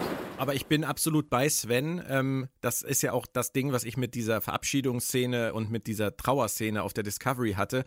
Ähm, meiner Meinung nach ist die Haltung der Figuren gegenüber Giorgio und den Dingen, die sie getan hat, ähm, schlicht und ergreifend, na, ich will nicht falsch sagen, ich sage mal zumindest zweifelhaft. Und, ja, also ähm, diese. Unreflektiert. Richtig, richtig diese Laissez-faire-Haltung ja. gegenüber ähm, einer sadistischen Diktatorin. Ja Sie hat gequält, sie hat getötet, sie hat Kelpianer ja. gegessen, sie, was weiß ich, was die nicht noch alles gemacht hat. Ne? Also, Richtig. Das so un, unreflektiert und unkommentiert im Raum stehen zu lassen, halte ich auch für schwierig, Sven. Also da bist du an einer Sache dran, die uns, glaube ich, noch beschäftigen wird und muss. Auf jeden Fall. Ähm, Tette schreibt, wie sollte eurer Meinung nach eine aktuelle Star Trek-Serie sein? Was ist euch wichtig und was machen Discovery und Picard falsch. Ich würde äh, direkt anfangen und würde einmal ganz kurz sagen, dass ich mit diesem falsch immer so mein Problem habe. Ähm, ich würde mich niemals irgendwie äh, darauf äh, dazu herablassen zu sagen, die machen das alles falsch. Das ist Quatsch. Und ähm, wenn das so rüberkommt, äh, würde ich das ganz gerne ausräumen. Bei Discovery und Picard ist es meiner Meinung nach zum Beispiel so, dass die wahnsinnig viele gute Ideen haben. Ich glaube, das versuchen wir auch in den Podcasts immer wieder rauszuarbeiten. Die ganzen Storyfässer, die sie aufmachen, sind ja grundsätzlich alle nicht schlecht. Sie sind ja auch alle nicht fehlgeleitet. Sie sind ja auch alle für sich interessant. Mein Problem mit Discovery und Picard ist ein rein produktionstechnisches Problem, weil ich glaube, dass sie das, was sie schreiben wollen, besser schreiben könnten. Deswegen würde ich mir eigentlich nur wünschen, dass die aktuellen Star Trek-Serien ähm, etwas mehr Wert darauf legen würden, die Handlung, die sie vorhaben, so zu schreiben, dass man sie besser nachvollziehen und akzeptieren kann und vielleicht Dinge rauszulassen, mit denen sie sich gar nicht wirklich beschäftigen wollen. Ansonsten habe ich mit Discovery und Picard eigentlich gar nicht so viele Probleme. Also ich hätte es nicht besser sagen können. Ich finde auch, äh, ihre Ideen sind da. Sie ähm, die Ideen sind auch interessant. Ganz oft nehmen sie sich nicht genug Zeit, äh, diese Ideen auch auszuloten, ja. sondern äh, springen stattdessen zum nächsten Thema. Ich sage nur die Borg in äh, Picard. Wollte ich auch gerade sagen. Auch, ne, das ja. beste Beispiel eigentlich. Oder auch, wie sie mit den Androiden in Picard umgegangen sind, was ja äh, eigentlich nur noch zum Kopfschütteln war, dass man sich so wenig Gedanken gemacht hat über etwas, was ein so zentraler Punkt der Serie ist. Ja. Und das finde ich schade bei Picard wie auch bei Discovery. Was ich toll finde, ist, dass sie sich bemühen, relevant zu bleiben. Also den Zeitgeist von 2020 und plus einzufangen und mhm. ähm, sich nicht äh, dieses bequeme Bett der Nostalgie legen. Ja. Also das finde ich äh, lobenswert, das finde ich absolut ähm, äh, förderungswürdig und ähm, auch ja, das, das sollte eigentlich das Ziel sein, dass Star Trek modern bleibt.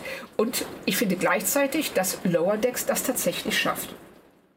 Die, ja, definitiv. Die, die Serie ähm, spricht Themen an in ihren Folgen, lotet die aus und das in, in, in 25, 30 Minuten, was schon was auch erklärt, warum die so schnell reden.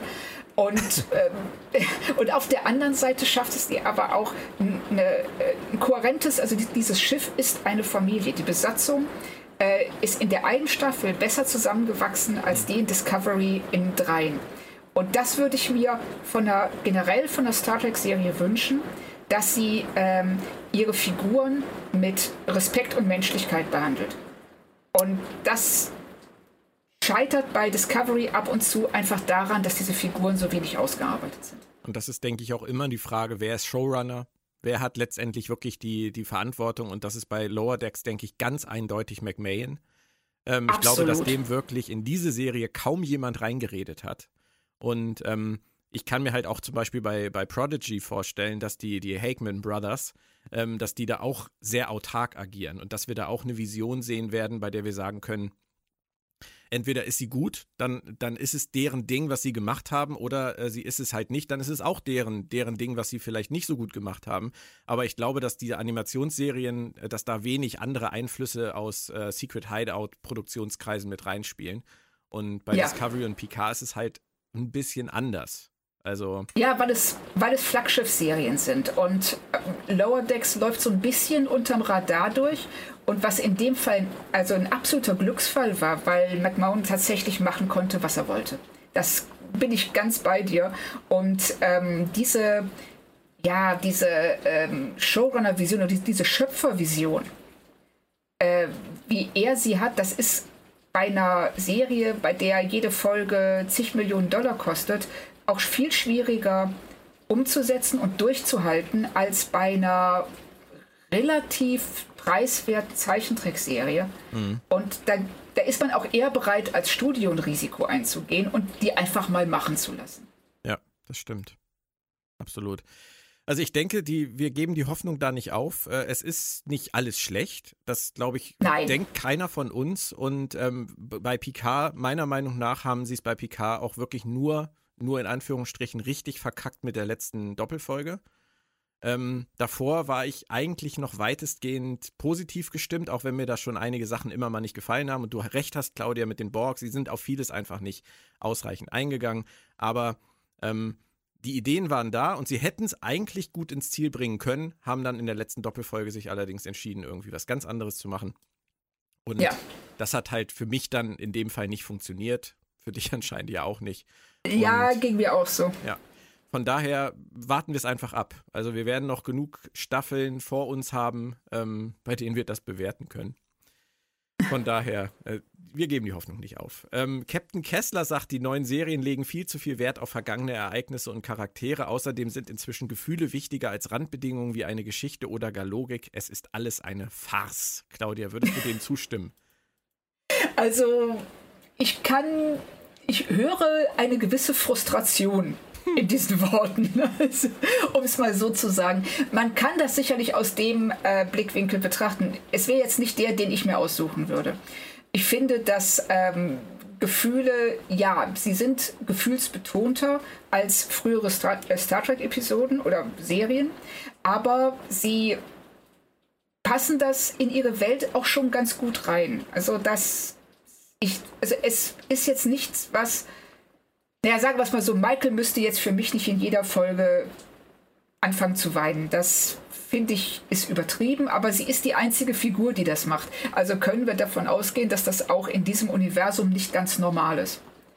Und deshalb, wenn wir Michael als eine Art von ja, emotionalen Überflieger in dieser Welt sehen und alle anderen als mehr oder weniger den Normalfall, finde ich, kann man auch mit diesem emotionaleren Zugang besser zurechtkommen. Und ich finde, von den Randbedingungen, da weiß ich nicht ganz, was du meinst. Ob das, ob die, äh, ob alle zu emotional entscheiden oder nur aus dem Bauch raus Entscheidungen treffen, ohne dass der Logik gefolgt wird? Ja, ich glaube, was glaub, meinst du? Ja, ich denke auch, dass, dass, äh, dass das die Frage ist, ob bei Discovery nicht die vielen äh, groß ausgespielten Gefühle eine, eine innere Logik der Handlung überdecken sollen. Ah ja, okay. Aber um, ähm, ist, sicherlich, ist sicherlich ein Punkt, den man nicht ganz wegdiskutieren kann. Also sie, sie arbeiten schon stimmt. sehr stark mit, mit unseren Gefühlen und mit den Gefühlen ihrer Figuren und versuchen uns damit ja, natürlich auch einzufangen. Richtig, das ähm, sie wollen ja, dass wir den Figuren nahestehen und das, daran krankt es ja immer wieder, dass sie das nicht so richtig schaffen. Außer bei Michael und ähm, vielleicht auch bei Tilly nah, und ja. Saru. Ja, der stehen wir vielleicht ab und zu ein bisschen zu nah. Aber das, ich finde jetzt nicht, dass es völlig unlogisch ist. Meistens zumindest nicht. Nee, also da komme ich, nee, da kommen wir nicht ganz zusammen, okay. Captain. Captain Kessler. ähm, hat auch einen sehr schönen, äh, sehr schönen Twitter-Namen. LeChuck Kessler. Oh, großartig. Ich stehe ja total auf Monkey Island. Ich wollte ähm, gerade sagen, das ist, das ist ein, äh, ein Monkey Island sogar. Aber womit der ähm, recht hat, ist, dass sie sehr gerne äh, alte Figuren bemühen, um ähm, eine Relevanz innerhalb des Star Trek-Universums nachzuweisen. Mhm. Guckt mal, wir sind Star Trek, weil wir bringen jetzt den Guardian of Forever. Genau. Ähm, ich glaube, man muss das ein bisschen ausblenden tatsächlich. Äh, man darf sich das nicht verleiden lassen, dadurch, dass man weiß, dass sie es vielleicht deswegen tun, weil es ist ja trotzdem schön, diese Dinge wiederzusehen. Also ich glaube, da ja. muss man einfach ein bisschen trennen und muss einfach sagen, ich nehme es jetzt einfach mal positiv. Und ja, es ist eben deine Entscheidung. Ja. Äh, willst siehst du es positiv oder siehst du es negativ? Das ist, ähm, die Serie stellt es einfach nur dar. Es hängt von dir ab, wie es bei dir ankommt. Denn, Und das kann letzten Endes niemand beeinflussen, außer dir selbst. Denn du kannst nur dich ändern. Uh, Nicht die Serie. Ach, wie schön. Aber du kannst es immer wieder versuchen. Ja, genau. Und scheitern. Als letzter kommt Onkel 8028 der ein schönes Bild gepostet hat von, äh, von dem lieben Aditas Sahil, ähm, dem Mann auf der einsamen Föderationsstation und dazu schreibt, wird er je erfahren, dass die Föderation gefunden wurde? Ich glaube, wir haben ich, das Thema gehabt. Ja, ja, und ähm, ich, ich wünsche es ihm so. Weil äh, er, ich weiß nicht warum, aber irgendwie scheint uns das ja allen so zu gehen, dass diese Figur ähm, einen unheimlichen Eindruck gemacht hat oder in uns noch widerhallt, einfach durch ihre Traurigkeit, glaube ich. Ja, und, und durch ihre Verbundenheit zu den Werten der, der Föderation der Sternenflotte. Ja. Wir, ja, und er hat, er hat Maike so viel Hoffnung gegeben. Und sie ihm. Ja. Und das zu vergessen, das, das, das, ist, das ist unfassbar für mich. Also, das ist, das, du, du führst doch bei einem Roman am Anfang des Romans keine Figur ein, die emotional wahnsinnigen Einschlag mit sich bringt für die Hauptfigur der Serie oder des Buches und den Leser, den Zuschauer, um dann das komplette restliche Buch diese Figur nicht mehr zu erwähnen.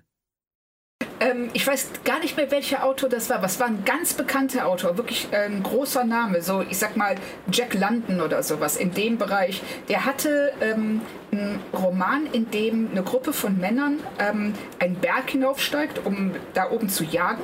Und äh, vier Leute gehen in diese Blockhütte rein. Einer sagt, ich gehe mal gerade Holz holen, kommt nie wieder, wurde vom Autor vergessen, wird bis zum Ende des Romans nicht mehr erwähnt. Ist einfach weg. so, also das passiert. Das. Es, ja, es passiert. Es passiert vor allem dann, wenn man zu viele Figuren einführt. Ja, aber was ich großartig fände, wäre, wenn die letzte Einstellung der letzten Folge dieser Staffel wäre einfach so Michael, die sich abends äh, ins Bett legt, die Augen zumacht und auf einmal